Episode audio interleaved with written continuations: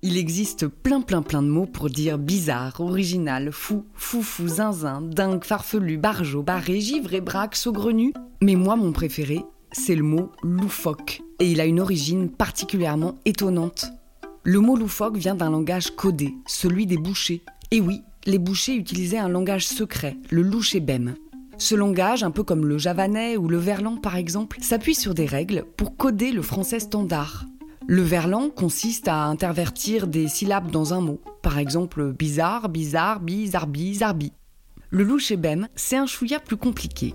D'abord, il faut prendre la première consonne du mot et la décaler à la fin. Dans le mot boucher, par exemple, on prend le B et on le met à la fin. Ça fait oucheb. Après, vous rajoutez un L au début du mot. Forcément, c'est obligé, un L.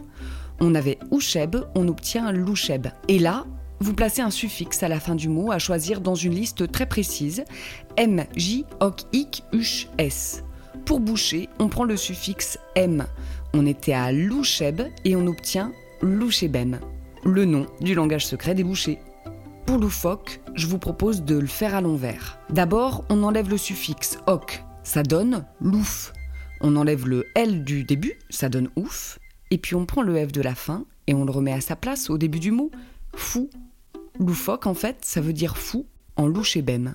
Et si on essaye avec en douce, vous savez, faire quelque chose en douce? Vous enlevez le D de douce, vous le mettez à la fin, ça fait oussed. Vous rajoutez le L au début, loussed, et vous rajoutez le suffixe et, loussed. Faire quelque chose en lousdé. Ça aussi, c'est du louchébem.